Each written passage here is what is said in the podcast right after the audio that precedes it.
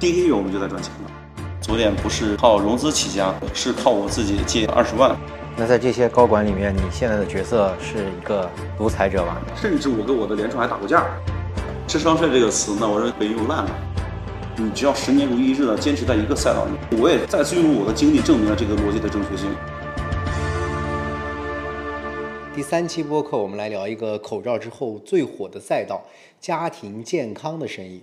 这个行业还挺有意思的，一个是门槛很高、水很深、医疗反腐都是收一百套房的那些惊天大案；一个是很抗通缩。历史的经验告诉我们，即使经济进入到一个不景气的周期，必要消费品和医疗行业都是非常稳健的。今天我们要聊的也是一个新品牌，叫左点，年销已经到达了十亿左右。他们家的产品是电动刮痧板，一年能够卖出去几十万台；智能的艾灸仪、口气清新的喷雾、泡脚包、采耳棒、助听器。这家公司成立五年，到现在是年年营收翻倍。创始人朱江涛涛哥在校的时候就开始了创业，他也不是学医疗的。今天我们就来听听这个白手起家、跨界创业的故事，一起来聊赛道到底该怎么选，第一桶金怎么赚，合伙人怎么找，产品怎么找，痛点。那我们开始吧，欢迎涛哥。涛哥可以跟大家介绍一下自己啊。我叫朱阳涛，从小就是在是河南那边生活长大，但是我读书在武汉，然后呢，在武汉读研的时候，然后呢，创办了左脸。我自己创业十年了，因为左脸有差不多八年半了。那我们一直坚持在这个消费医疗啊这个大的赛道里面啊深耕了这个差不多十年。从一开始呢，左脸不是靠融资起家，呃，是靠我自己借二十万开始启动，然后呢，赚了五年以后呢，经过这个一番的折腾啊，然后我们自己跑出来以后，我们才对外出来融资，也差不多融了五轮了。啊，也大几亿以上的资金，啊，这个也到了现在的 B 轮。你之前是个什么样的经历？就是你在河南许昌，对，河南许昌家里是做生意吗？对，以前家里是做生意的，啊，做那个餐饮，像我父亲他们以前做那个什么夜市，夜市的生意。我我其实先读完大学后，然后才去这个这个工作了一年，才去考研究生，也不是我我就直接读研了，是因为我我。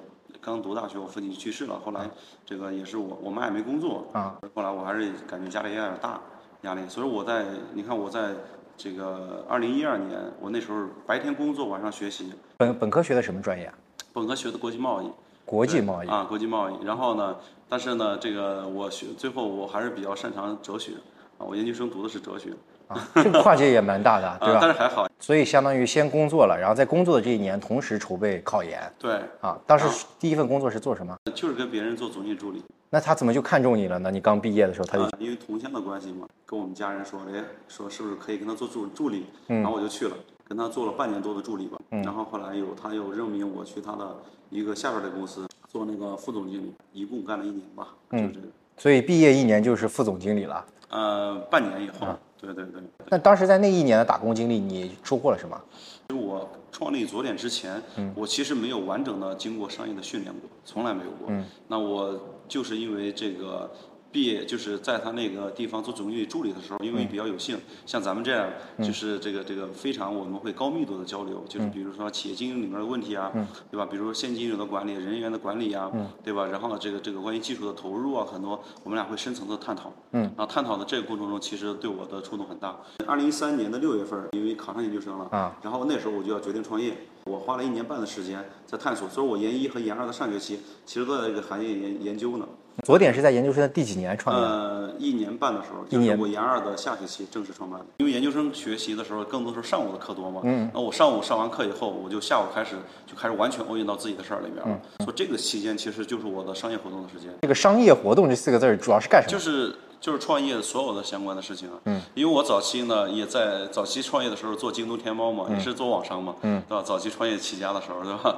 这个这个当过客服，当客服，当采购，当运营，当美工，当这个发货，基本上就是电商运营的所有的东西我都参与过，都做过那段时间。也就是说，在学校的时候就把猫店和这个京东开起来了。对对对对。当时的产品是卖什么？当时卖医疗类的产品，比如说鼻炎治疗仪、失眠治疗仪，还有三高治疗。疗仪啊，当时那个货不是自己研发的，是吧？那个在毕业之前，那个猫店和那个京东做到什么规模了？前期那时候就小几百万呗。当时货源是哪里的？我们就是找朋友嘛。那几年为什么我刚才讲我创立左点了？是因为一零年半我调研了行业，我基本上把当时国内的主要的就是一些工厂啊、公司啊，我都走访了很多。很多人当时就说医疗器械这个行业，大家第一感觉就是水挺深的啊。就你作为一个外行，你第一次接触、深度了解这个行业，你发现这个行业的现状当时是什么样子的？老破小。为什么？怎么怎么解释？这个老是我以前做过这个美的的啊产品，然后我们会发现，像家电行业，我认为其实整体的产品力啊，比这数码行业都还是差一些的。嗯。但是呢，医疗器械产品，我认为比家电行业在当时我都认为落后十五到二十年。然后呢，破就是我们基本上去看到了很多的家用医疗器械的生产厂家，厂房都非常的破旧。说白了都是小规模，很多还是偏作坊式的。我认为，那我们当时也意识到这是个机会，就是大家不愿意在这上面投入更多的资金去做创新。对吧？这个你看这么多年，但是也根据国家政策，因为医疗器械呢，这个注册它比较难，研发比较难。就是研发完以后，以前的政策是我研发完以后可能还要办医疗器械证，我还要有厂，还有什么的，就对很多的这个中小创业者来讲啊，实际上是很大一块负担。一个正正常一个企业，我接触最晚的就是跟我同龄人呢，就后来他自己也在创业做医疗器械，他办了四年，对吧？一个二类的产品，竟然办了四年。所以说，你看，二零一九年国家改政策了，就是注册人制度，对吧？就可以，我比如我在武汉研发，我可以在河南生产，这个是没有任何问题了。以前是不能。我们为什么在二零一四年年底决定正式成立左联？就是二零一四年当时国家出了一个政策，二类医疗器械由经营许可证变为经营备案了。以前的话，我卖二类医疗器械，我必须有经营许可证，非常多复杂的这种要求，对吧？很多中小创业者他的这个销售主体受限，比如说我现在有货，你也有资质，如果你没有资质是你是不能卖，我也不能卖给你，我卖给你我也违规。嗯。比如说传统药店呐、医疗器的经销商啊，在线下那套传统的体系里面去流转，以前是没有线上的。二零一四年下半年的时候呢，京东开始开放了；二零一五年底的时候，天猫开始开放了。呃，二零一五年年底的十二月份，我还来参加了这个天猫的第一届这个医疗器械商家大会。所以你是一个学国际贸易哲学的外行，因为政策的窗口期进入了一个行业。而且你的家庭也没有这样的背景，我理解为这是一次偏商人型的创业，主要是嗅到了市场的机会。那这样的话，是不是也有其他的很多事情可以选？最近十年你一直在坚持做这一件事儿，底层的原因到底是什么？也，当时我有好几个赛道，有一个赛道是做基于微信啊做相关的开发，然后呢还有一个社区团购叫本地折，这个网站我已经关掉了。好了还有一个医疗器械，还有一个数码，因为我还是一个数码控。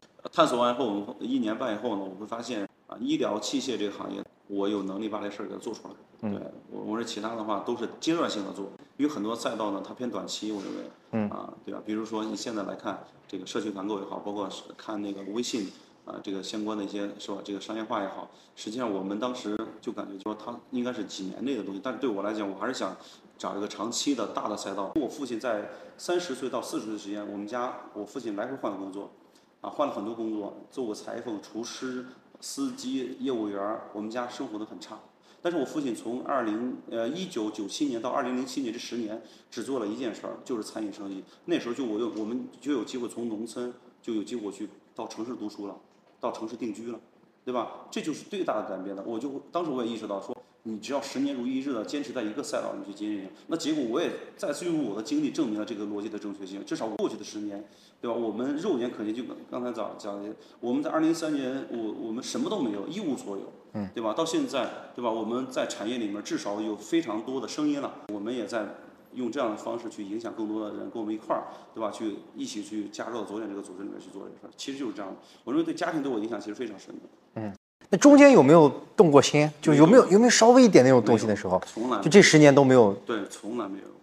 就没有突然发现，比如说有个什么快钱的机会，咱们赚一把。呃，这又是我们在二零一五年的时候呢，做医疗器械的时候刚起家，然后呢那时候一五一六一七有医疗器械有一个有一个商业模型叫会销，会营销，对吧？叫体验营销，对吧？那个很多人。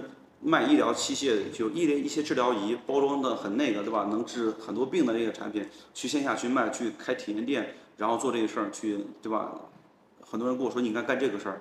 后来我去看人家做了一次，我我回来第一件事就是说，我这个事我再也不看，我不是我想干的，因为我认为那是对吧？有骗人逻辑在里面。就是把那些老头老太太就组织在一起，然后去体验是吧？就开会这种对啊这个确实很赚钱，嗯对吧？我也见证了，当时我们有很多朋友看到，就我之前认识的，就是在做供应链儿，因为我接触很多医疗器械供应链嘛。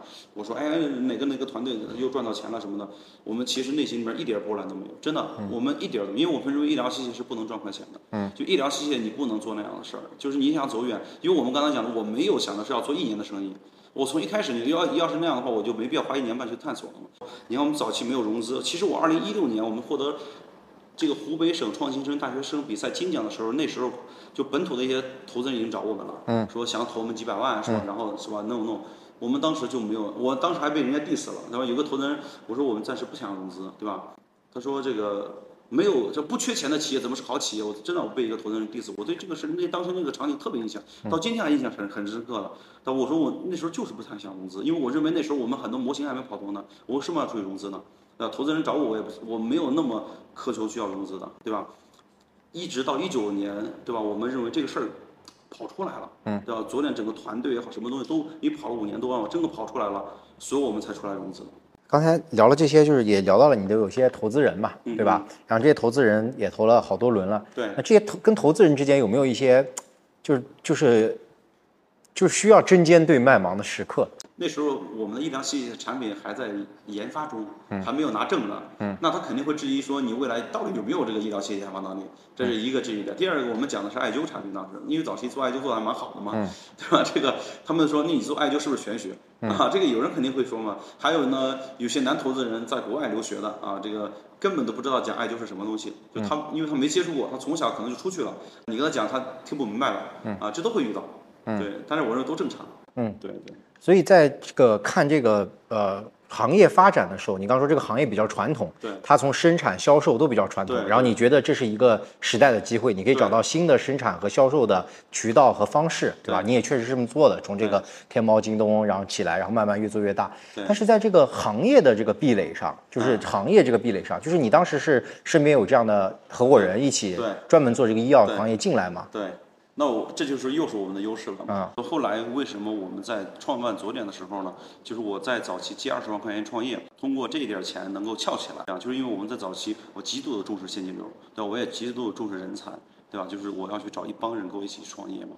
我从这个早期一三年开始找合伙人，到今年我们差不多有二十多个合伙人了。就是这一路以来，我在找不同的人，比如说医疗上面研发，对吧？我专门在深圳挖回来一个差不多有一二十二十多年小二十年吧研发经验的人，我从深圳，对吧？那不是三顾茅庐，可能 N 顾茅庐以后，然后这个这个把人给挖到武汉，然后跟我一起做医医疗器械的研发。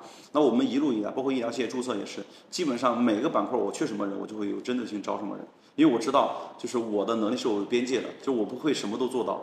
啊，但是我知道我需要找什么人，就刚才讲，因为我也研究完了医疗器械的路径了，那我大概要在什么阶段里面找什么人，基本上我都在不在，比如说我们的医疗器械的这个注册和研究人才，我从一六年就开始做了啊，其实我一五年在做了，但是那时候是我同学，我在找的同学，那时候还是不成体系的，但是到一六年以后，我就开始完全我已经来。把这个解决这个研发的问题了，所以后来不管医疗器械注册的人才，还是医疗器械这个呃研发的人才，都在我的这个这个基本上，因为我关注这个事儿嘛，我就最后的一个一个的人找到了。随着你而且现在这几个人基本上在行业里边都是非常能打的。嗯，我们还是讲，就是我自己一直都其实比较幸运，就是在不断的这十年以来，我能找到很多跟我志同道合的伙伴，嗯，这二十多位。跟我一直相信我啊，就不管我怎么虐他，嗯，啊，这个真的争执也好，争吵也好，甚至我跟我的联创还打过架，嗯，对吧？在早期的时候，沟通不顺呢，就大家呃意见相左的时候，对吧？可能也会那个从早期呢血血气方刚嘛，但是还好，呃，我不虐普通员工，我那也高管，因为我们还是那样，选高管既然是要选择跟他发股份的人，说白了，那他也是昨天的老板，那如果大家都是昨天的老板。对吧？如果我们用低标准来要求，如果用普通员工的标准来要求，所以昨天您知道吗？有个特，有个我之前好几次我有几个新同事来的时候跟我聊过，说这个我发现昨天一个一个一个特色，我发现昨天的管理层走的是最晚的。我们普通员工其实下班很多时候正常就走了，但是公司的管理层基本上都走的最晚的一帮人。管理层不走，员工赶走的。哎，赶走，哦，真的，这就是昨天的特色，就是我们卷。管层管理层不卷员工，对对对，就是所有在左点的管理层来讲，我认为还是我挺变态的，就是我挺卷他们的，要求挺高的，啊，而而且经常还挨我骂，对吧？但是呢，呃，没办法，对吧？我认为既然大家选择了是更长期的发展，那我认为还是要是吧，放弃眼前那些东西，那没办法，因为社会是平衡的社会，我们不能既要又要还要嘛，啊，我们什么都想要，我认为是很难做到的。那在这些高管里面，你现在的角色是一个独裁者吗？呃，我认为或者独裁的时刻多吗？呃，在关键问题上，我跟他们讲过，就是关键问题上一定要有人拍板，啊，我一定会成为那个拍板的人，我从来不回避拍板儿，就我从来不会说，因为为了照顾其他人的情绪啊，然后呢，一个正确的事儿要做，啊，为了照顾其他人的情绪什么的我不做，我从来不这样的。所以说，在关键问题上，嗯、也不能称为独裁，是这个事儿我想明白了，我一定会做。就是在自研之前啊，第一批的货是从哪里拿的？呃，就是供应商。就是一五年，我在京东上卖血压计，其实很快的时候我们是销售的泡泡店的第一名，那时候卖的不是昨天品牌，是其他品牌嘛。我记得我跟那个呃负责人来聊天，我说这个我没有那么多钱，因为我借了，刚才讲了我借二十万块钱，其实又我买了一些店呢，然后呢就是这个当时买了一些店嘛，后来七七八八的投资啊，其实手上流动资金就几万块钱了，没有留多少流动资金的时候，我就跟他商量，我说我能不能一次性只进二十台货，嗯啊，他说没问题啊。嗯，这这个愿意支持我，我也是在这个朋友的帮助下面，供应商的朋友帮助下，逐步逐步的，就我们要滚起来。再加上我们本身运营方法也比较比较得当，就我们在一开始其实都在赚钱。就公司从我运营的第一月正式成立左点，因为刚才讲我已经运行，我已经探索了一年半了，所以正式成立左点以后，第一个月我们就在赚钱了，就不存在就是说我们一直在亏损，从我们在赚钱中不断的就是放大、放大、放大、放大、放大，滚大滚就滚出来。到现在我们都有个习惯，跟我们初次合作供应商，我们从来不下海口的说，我以后一定会卖多少，我从来不这样谈的。啊，我跟你保持低预期，啊，我不我不给你承诺我一定卖多少，嗯，因为这样的话说不好听，到后边一定会大家会失信的。嗯，那如果我没有达到预期的时候，别人会说你是不是跟光吹牛呢？所以我我是一个非常注重就是就是叫信誉的一个人。我更多的是，哪怕我在早期的，我先摸索，因为我知道做一个品牌，它很多很多的弯路要走的，所以我会从早期我边代理别人赚钱，边摸索行业，创左点以后还是要摸索行业的。那么这时候呢，在做左点过程中，我尽可能去规避很多问题，这样慢慢慢慢把左点品牌就给它拉起来了。嗯，对，嗯，第一个产品是什么？艾灸类的产品。为什么选了艾灸类的产品？对，艾灸是因为我们要做医疗器械，但是后来发现医疗器械太难了，对我们来讲，刚才也就是这个壁垒高，产品壁垒高，研发壁垒高，这个办证壁垒高，生产壁垒高，销售壁垒高。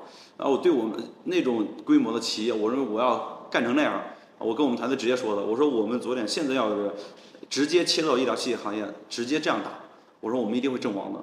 但我们我说我们要不要成为烈士。对吧？我们还是要在这个行业里面，还是要稳扎稳打的，要有策略去选择。当时有个医疗器械分类目录，中医器械有这个拔罐、刮痧、艾灸，还有针灸，包括推拿按摩，这都是传统中医的一些产品。但是我也会发现，说艾灸、拔罐、刮痧，这也其实医疗类的产品。所以我们认为说，哎，那我们是不是先从中医的产品里面去找一些，就是可以直接切入的一些品类？后来我们就发现了艾灸，啊，拔罐，拔罐这个品类它其实偏线下为主，但是呢，线上买拔罐人有吗？有，但是呢，都是很传统的。我认为客单价过于低了，而且拔罐它也没有什么更多的复购，对吧？它基本上买一次可能几年不不再买。耐消品啊。对，还是相相对来说，但是它客单价又偏低。嗯。然后呢，这个针灸嘛，它又不能买针自己回家扎自己的，太专业了。呃，推拿按摩呢又特别红海，你也知道各种按摩器又特别多，实质性的差异对用户的感知度没有那么强。看来看去呢，还是发现艾灸这个品类可以啊。嗯。这艾灸品类这个有有一定的认知，市场认知，同时呢又这个复购，对吧？它是一个消耗型产品嘛。但是我们后来进到艾灸行业一看呢，懵了。这个艾灸呢，基本上大多数生产公司呢也跟医疗器械相似，也老破小，小作坊的偏多。那这个东西对我来影响就太大了。我说，如果我们昨天品牌卖好了，这个别人说昨天的东西都是小作坊做出来的，那对我来讲伤害太大了。我我不能忍受这个事。那你怎么办？后来我们就自己创新。我之前其实也是贴牌卖，就别人工厂帮我生产，对然后我去卖。卖的时候我们就发现了，哎，传统艾灸有两大痛点，第一个明火的问题，第二个烟的问题，是吧？明火容易烫伤。啊，这是我到现在我对传统艾灸我都不愿意去做，因为很多人会有这种低温烫伤的风险，每个人皮肤的温度感知都是不一样的，所以我内心里面我就很怕，很怕伤害我们的用户。哎，再加上另外一个烟的问题，就我们在做艾灸的时候，其实我们拿了非常多的研究报告。那比如说艾烟，烟成人吸的烟草也是草本植物，那草本植物点燃完以后，其实都有很多的，比如焦油啊、苯并芘啊，就是这些这这些这个污染物质，对吧？这个对肺部不好的一些物质产生。比如说，还有很多人因为烟的问题呢，他不能在家里面经常用。那我们当时在做调研的时候，用户调研的时候，发现很多人做艾灸呢，他只能去什么呢？去客厅，呃，不是去那个那个阳台和那个那个厨房，不能在客厅里和卧室里面去做。我们就发现它的使用的空间受限制了啊，然后呢，还不能在办公室里面做。如果传统艾灸这样做下去，它的市场受限太严重了，因为受时间和空间的限制。所以我后来我跟我们团队说，我们一定要对吧去做一个智能艾灸。智能艾灸其实既能够按照这个艾灸的它的本身的一个原理，又能够解决这个时间和空间上的一些问题。所以后来我们就花了很长时间去研究智能艾灸去了，结果我们在智能艾灸上大获成功。嗯，那在艾灸这个赛道，你从这个刚才从 OEM 到 ODM 的这个过程当中，就和你去作为一个经销商去卖其他的这个医疗器械相比，对吧？这个模式的发生的转变，你团队的能力当时做好准备了吗？啊，做好了。这样讲，就我们创始人团队，包括我们的合伙人团队，到现在的，基本上，呃，我可以，呃，很客观的讲，每周都来迭代。我都我用的叫颗粒度叫每周。我从创业初期到今天，我们雷打不动的坚持了快十年了。每周末管理层必开会，所以说我们基本上就是行业的信息、经营的信息，还有什么呢？我们的核心管理成员每周我们都会达成共识，每周都会信息的共享。所以说大家基本上就不存在说，就是我们准备做什么事情，大家还懵逼呢，说我不知道怎么干，不存在了。保持创业团队的这种感觉是吧？对对，这么多年了，一直坚持下来。嗯，什么时候感觉到这个产品是做成功了？大概在哪个时期？二零一九年的时候，那是决定就是彻底爆了。就是一九年以后呢，这个因为一八年这个产品都开始卖的很好了。其实一七年我们做传统就做的特别火。嗯。啊，然后呢，这个一八年迭代到了智能的。智能。然后呢，一九年以后呢，在小米渠道，我们当时上了小米有品。然后呢，二零一九年三十五号的时候呢，上了小米呃有品。呃，上了第呃上架的第一天，我的货就全卖售罄了。后来补一些货就卖了，补一些旧货就卖了。就在五月二十一号做了小米的我们的二代产品，在小米渠道做了众筹，啊，当时就直接卖了一千多万，啊，所以说当时就直接行业就彻底就知道哦，左眼做的艾灸产品其实做的特别好。你像我们在早期的时候，在天猫里面，呃，其实转化效率还没有那么高的，因为它的是泛人群相对来讲。但这个行业从二零一五年到现在，应该是需要被，尤其是在之前是需要被被大量的市场教育的。当时是怎么样？就通过主图和详情页去教育消费者吗？呃，刚才讲的那艾灸呢，其实它有在国内啊有一定的市场认知的。嗯。它它其实一个在国内已经有几千年历史的一个品类了。嗯。这个行业毛利高嘛？应该蛮高的吧？医疗器械。呃，医疗类的产品有一定的毛利，但是那个传就我们做智能艾灸的时候，我们毛利不是特别高。因为我早期也是小米的这个粉丝，嗯，我非常推崇这个性价比路线。嗯。就这个产品，这个是不是也拉动了整个大盘的销售在关键节点？大概是怎么样的？跟大家分享一下。对你像刚才讲的去年的六幺八，对吧？这个阿里健康这边出的报告啊，拉动大盘这个百分之上千的这个增长。那具体数字时间长了，我可能不一定记得那么清楚。嗯。但是确实直接拉动大大盘的增长。嗯。对，包括京东、天猫、抖音啊，全部这个平台就基本上都是我们直接拉动了。嗯。对。除了刮痧、艾灸，还有什么赛道？就是在就是你你这个公司所覆盖的领域里涨得比较快的？助听器。嗯。呃，因为国内的助听器呢，以前。卖的时候只有两两端市场，第一个呢，在这个网上卖的都特别便宜，就一两百、两三百的那种模拟型助听器，那个基本上不解决用户问题的，对吧？这个我们在早期一五年也在卖这类产品了，就代理当时也代理别人家在做，我们会发现这类问题的痛点很严重，所以后来我们就不是特别想卖了，就这类产品就是，但是在线上出货量很大。因为以前的电商是搜索电商，便宜的产品容易被推荐上跑到前边儿，所以说呢，大量的市场上在线上是充斥着这种低客单价的模拟助听器。那么线下呢，基本上以国外的品牌为主，起步就是一两万、两三万，是吧更高的到十万一套，对吧？这类产品是线下在卖的，所以说这两个是个非常极端。线上呢极其便宜，但是产品很差。啊，线下的话东西确实还不错，但是呢它的溢价太贵了。太过于高了，对吧？这个，所以说我们会发现医疗器械里面，呃，在我看来，唯一一个能够单一品类线下独立开店的，就是助听器。一个用户从接触助听器到买助听器需要多少年呢？六点四年。那么呢，它是一个决策周期特别长的，就是因为它太过于昂贵了。就是我们直接把这个价格带拉到了一千九百九，呃，千元机的价格，万元机的配置。所以说助听器这个产品就直接拉动了整个行业大盘的增长。到现在，国内的助听器还有国外的一些助听器，主要在线上卖价格带，从一两百、两三百的这种模拟助听器，直接都开始卖了这个两千块钱左右的数字助听器了。所以原来线下的那些助听器都是数字助听器，对数字助听器。所以原来线下那些助听器，它的利润的这个空间特别大，可以这么暴利是这个意思吧？呃，反正空间比较大啊，所以它才能支持独立开店。独立开店啊。刚才说了，就是在产品上其实做了很多的创新嘛。对。那些在这个过程中，消费者得慢慢感知到这些产品，那啊肯定要通过各种各样的渠道，尤其是像医疗这些产品上的变化，就这些跟越来越多的电商平台，包括内容平台的兴起之间有有一些必然联系吗？有必然的。呃，医疗器械它的受推广受限制的。那么像这几年这个内容平台的崛起。就我们为什么在二零年正式推出的左转的产品，呃，数字型助听能敢于定到两千块钱？对吧？如果我们定几百块钱，产品是做不出来的，对吧？后边你市场销售也没法去去让更多用户去触达。然后呢，定几万块钱，我们认为这个也我们也不想做，对吧？所以说我们就是因为这个整个线上的这个内容化，就是好产品有机会通过好的内容更高效的，其实货找人的逻辑嘛，其实更高效的去触达用户了。如果我们还是要就传统的电商搜索逻辑时代，说实话，这种卖到两千块钱根本卖不出来了，因为基本上还是会被一两百、两三百的产品给它挤下去，就两。一两千块钱的产品，其实以前的国内的助听器品牌已经在出推出来了，但是第一个产品力不够，第二个就是说完全被这种一两百块钱在线上的，因为销量太大了嘛，完全给压制了，基本上是没有任何可能性就暴露在消费者的面前，就效率很低，就是这个逻辑。所以说新媒体的这个这个发展，实际上有助于我们这种品类的更好的去。所以你们有有新的产品上线之后，你们现在也会在，你们现在应该也有自己的小红书团队。对，我们基本上。呃，主流的这种内容平台，嗯，小红书、抖音、快手啊，我们基本上全部都有专业的团队在做。然后呢，包括“左点助听器”这个词，这个话题词，呃，已经有两多两个多亿的播放量了，在抖音上面。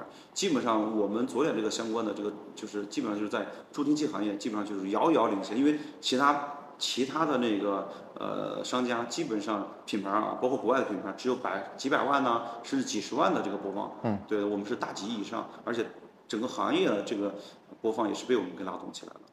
二一年之前我们是从来没做过抖音的，二一年以后我们联创亲自带队，我给他批了很大的预算，他亲自带队啊，就我跟我创业初期的那个人，他也很聪明嘛，研究能力很强，他亲自带队，那我们在他身上花了很多钱啊，所以说我们从零开始做抖音，结果呢，抖音这几年直接是我们跑得非常快的一个板块啊，就是因为我们在二一年花过钱，但是最近这两年我们基本上内部是不允许亏钱。打的，就是亏钱打的话，我们就会卡控了。啊，对对对。那你现在在抖音上的这个费比是多少啊？就是你现在这个销售费用有多少？在抖音上的这些投放？呃，这样讲吧，就是反正我们 ROI 是打正的。啊，对对对。刚才也说到，就是这个养生啊，这些这些潮流正在年轻化嘛。对。但很多年轻人也觉得这个养生是智商税。嗯。对吧？他就觉得就是可能是这个消费品牌在制造焦虑，然后让年轻人在养生。是这样的。智商税这个词呢，我认为最近被用烂了。就我个人理解，我只讲我自己的理解，因为这个我我会发现，你看有人还说苹果是智商税呢，嗯，对对吧？这个也有人说华为，有人说小米，有人说很多产品。我认为啊，还有一些汽车，对吧？我也可以发现说大家会说智商税。实际上，我认为智商税是认知差的问题，就是大家对这个产品呢不了解，不了解以后呢，啊，就是很或者有些人他也不愿意了解。他就直接直接冠上了智商税的一个理解，就他认为超出了他理解的东西。那艾灸这个东西，就是你未来会有一些在全球这样的打算吗？因为这个产品还是比较中国的一个产品。对对对对。他现在已经在做。其实我们内心里面，刚才也讲，我们从一开始我们就想作为一个立足于中国、走向全球化的一家公司。而且我极其的坚定，我跟我们团队说了，我说。这时候的这个这个相当于八九十年代的日本啊，就是中国的品牌应该在这个经过十年左右的培育期以后，应该逐步就开始走出去的时候了，对吧？你看，我记得在九十年代、两千年的时候，日本品牌，对吧？在在中国市场也是如日中天嘛，就是那时候也是日本品牌通过八十年代发展，九十年代很多国家不是都充满了日本产品吗？那是日本崛起的阶段，现在是中国崛起。对啊，所以说我们极其坚定，而且因为我们本身依托于中国的一个非常完善的供应链，这个事情给大家根本已经到现在。不质疑了，对吧？就是因为我们现在你看，我们想做一些东西，想做一些工艺，就有很好的供应商会配合我们把这个事完成。嗯，对，我们想做的东西，大家都可以一起给它协同做出来，做出来的结果，这个品质感极其的好。那现在这个出海的战略什么时候开始实施啊？我们已经在小规模在测了，在跑，对，去 Timo 这样的平台吗？呃，都呃都会都会做。都已经已经在跑了，已经在跑了，小规模在跑了。因为这个，我我是那种，还是刚才讲的，我做任何事情，先先喜欢先先先测，先跑。你这些平台都试了吗？就是什么适应、Timo、速卖通这些。适应呃在沟通，对对对。但是呃速卖通啊这几个呃这个亚马逊呢，然后呢图墨，图墨前一段时间这个他们也在找我们嘛。对对对对。就是速卖通现在已经有货。对，有有。往哪个国家销？现在？呃，俄罗斯，我记得北美都有。对对。先往先往欧洲国，先往这个。呃，欧洲文化的国家去销啊？呃，没有，其实也不一样，就是它不同的产品也不一定是艾灸产品，它其他产品。啊啊啊！对对对。啊，艾灸产品可能相对难一点，我觉得，可能助听器这种还好好弄。但是在北美的话，艾灸产品还是有认知的。啊。对，然后呢，像在日本呢，日本、韩国，像我们最近有些产品，因为还有一些医疗类产品，嗯，对，也会出口到那边去。像我们的这个足蒸器没有发明专利啊，那个产品，呃，那个我们在日本卖的特别好，对吧？这这个有日本的客户，然后。在日本做众筹啊，然后去在日本市场帮我们去做拓展。现在就是你自己主要，刚你刚刚说产品你看的比较多嘛？对对。你你还会，你主要看什么？剩下都交给合伙人。对，产品创新层面是我亲自抓的。我认为这个产品创新，你你做一个产品创新可以，你要可持续创新，这个是有点难。嗯。所以我一直这些年，我有意识的构建了这样的一个能力。嗯。那现在在这个跟这个员工的，就是尤其是跟这些初初期，就是从一四年一直走过来的这这些这些合作伙伴，包括这些员工来讲。就他们呃有享受到你这个企业发展的红利吗？有啊，我们去年光分股份分了几个亿啊。就是刚才讲，我们不是靠融资起家，我们经过五六年、五年多以后才正式出来融资，一九年才融资。那融资之前，我跟我们联创，那我们说要从他身上拿股份，要从我身上拿股份，我们拿多少？拿三十的股份出来。嗯。啊，我们要拿百分之三十股份作为期权池，啊，后来。没有任何纠结，我们就是直接做，从来没说，哎呀，那涛哥你为什么要把我的股份拿出来？从来没有，他说涛哥我支持你的工作。包括我们最近这一轮融资的时候，我们又拿出来一个五六个点的期权，呃，就是我们从我们身上股份，因为现在股份也更值钱了嘛，又从我们自己股份里面又拿出来很多。我们的联创又还是一句话，涛哥。我听你的啊，按你的想法咱们去做。所以说我们在一开始我们就拿了三十的期权池。我认为在国内这个敢于拿这么多的企业其实也没那么多的，就是因为我们想通了一件事儿，就是左脸呢不是一个人要做的，左脸是一群人要做出来的。所以说我们在一九年设了三十的期权池，到现在我们就我们给很多人曾经给左脸做过贡献的，从一开始到今天的人，我们在去年统一都十股的形式发给大家了，啊，工商上都做了变更，嗯，对，直接发给大家了，然后就直接能查到的那种，是吧？对，啊。当时受到激励的员工有多少啊？啊，小三十个吧。啊，就是你核心的这些班底，基本上都都都在这个里面。对对。所以对创始人来说，愿意分钱真的很重要，才能支持过去几年年年的翻倍增长。今年大的口罩时代已经结束了，那这个赛道的增速是不是也会下来呢？啊，我们第一季度还是同比增长百分之六十了。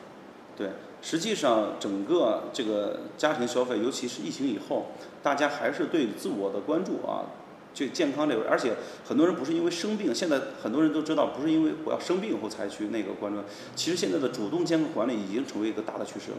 所以说我们现在，你看我们昨天做的都是围绕人的身体的健康的产品，然后呢去做的。所以现在基本上我们这些年为什么也能持续保持增长？一个方面就是还是这个大的赛道它的长期增长性啊。你看大行业就医疗器械行业还有百分之年化百分之十五的增长了，对吧？但是我们是高于行业的增速的。但是我们自己我认为。在这个行业里面，如果我们持续做一些创新的产品，更容易满足用户需求的产品的话，还是有机会驱动我们未来持续更高的增增长的，对不对？嗯，我们其实呃增长之所以能做出来，就是因为我们坚持两条线儿做的。就第一个呢，叫这个在该布局的品类一定要提前布，因为医疗器械的刚才讲办证是一个周期的，需要提前花几年的时间研发办证，然后最终才能量产上市，所以我们要提前去储备。所以这个横向的矩阵，我们一定会坚持做。但是在纵向的，比如说助听器啊这些品类，我们每年还是有更好的速在增长的。现在离这个天花板还远着呢，所以说我们既需要持续的布矩阵。还需要在单片儿一一些线儿里面持续的做深耕。我们非常坚定的还是要投技术、投产品、投研究。那我们还会继续的找更高级的人才，因为高级的人才成本很贵，所以我们需要通过这个更多的资金，然后呢去找更多优秀人才跟我一块儿去在行业里面去做有价值的产品出来。嗯。所以说我们非常坚定的做第一件事就是继续的投研究。第二的话，我们的供应链，因为我们现在的供工厂的什么的已经不满足我们的产量要求了。对吧？我们接下来会供应链升级，对吧？我们要还是要需要建智慧化、智能化的这个医疗器械的生产基地。那我们也在做这个事儿。然后第三块呢，还是关于这个品牌建设相关的，对吧？就是因为我们是 to C 的，to C 的产品，好产品之外，大家还要认识这个品牌，所以说我们在品牌建设上还会投一些啊，持续投一些资金在里面。嗯，反正这个产品未来的矩阵都是围绕着呃家庭的健康的这个领域上，有这个网上有对标的这种公司吗？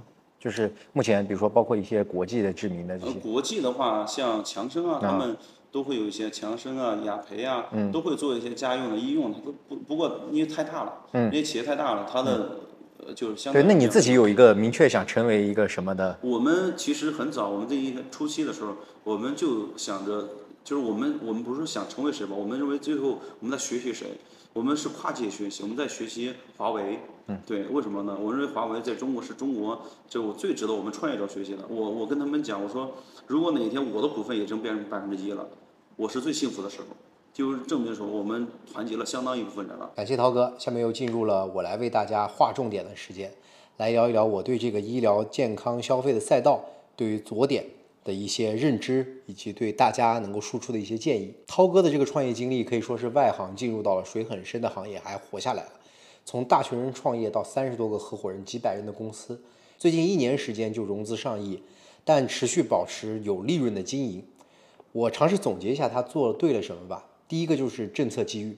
二零一四年，他也说到了国家放宽了二类医疗器械的行业门槛。二零一九年的时候的注册人制度，生产和研发在这个行业能够实现分离。第一次是普通创业者有机会下场，第二次这个行业就可以变得更加的有自由度，规模也做得更大。即使是外行也能够参与进来，大概就是这个原因。但是要注意的是，他前期也做了将近一年半时间的学生兼职的市场调研，从代理商品销售到开淘宝店，这是一个不能够被忽略的过程。所以大学生创业。普通人直接辞职创业还是要谨慎。第二个就是他找到了一个足够大、有痛点、客单价还比较高、也有复购的细分赛道。他们的第一个产品也介绍了是艾灸仪，看起来是古老又小众，但艾灸在淘宝其实一年的搜索量都是超过千万的。原来艾灸是靠明火，现在他们把它变成电子产品，烟雾弥漫的问题解决掉之后，使用的场景可以更大，频次可以更高，用户还能够不断复购这个艾灸仪里面的艾片。从而回访店铺，能够带来更多的新的保健品类的购买。第三点也是非常重要的，就是他选的这个行业确实是有纵深的，从养生到养护到养疗，你看他的这些品牌产品都是在往深处走，从解决大部分人的小问题到解决小部分人的大问题，比如刚开始就是一些四肢上的一些疼痛啊、养护啊，到后面变成失眠、鼻炎、听障。这个过程，整个行业的资质要求会越来越高，那护城河也会越来越深。创始人做对的一件事是，他在创业刚开始就找到了合伙人来专门解决证照合规的问题，而在产品研发上自己始终去做那个一号位，也坚定的建设了工厂，前期也是在不断的改善供应链的质量。其实综合来看，医疗器械听起来是那么的遥远，但每个人都会有。生病的时候，这个时候他一定是最愿意花钱的，所以它也是一个千亿的大市场。往往以前的时候和医院绑定的这种医药代表是主流的销售模式。水深的，据这个南方日报报道，它的回扣整个行业就要拿两三成，那还有什么利润呢？或者说它还要保持利润的话，那得给消费者加多少价呢？所以从这个角度上来看，像左点这样的直接面向用户的消费医疗品牌，他们发展的越好。我们作为社会参与者，啊的整个的社会成本也会变得越来越低，所以我们非常希望在这个赛道上能够看到更多的创业老板走出来，为他们加油。在涛哥身上其实也能够看到一个产品经理，一个嗅觉灵敏的商人，一个哲学背景的大哥的思考，这些都让他有了今天的规模和品牌走到现在的底气。所以一个人的背景是很重要的，一个人选择做什么事儿也是很重要的。专业没有那么对口，资源没有那么好，也没有足够支撑自己的背景，不代表不能创业，不代表不能够去在一个产业里变成翘楚。在这个过程中，始终寻找那些同路人，那些对的人，并且保持始终创业的节奏，day one 的心态也非常重要。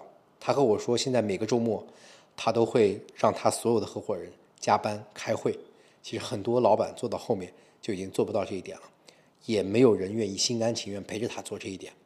这可能是企业从高速增长期进入缓慢期的一个标志。所以，你还愿意为你的公司付出青春和能力吗？你又能否打造一个好的环境，让所有的员工、合伙人跟你一起向前冲？这也是我们作为创业者、作为 CEO 需要去不断思考的问题。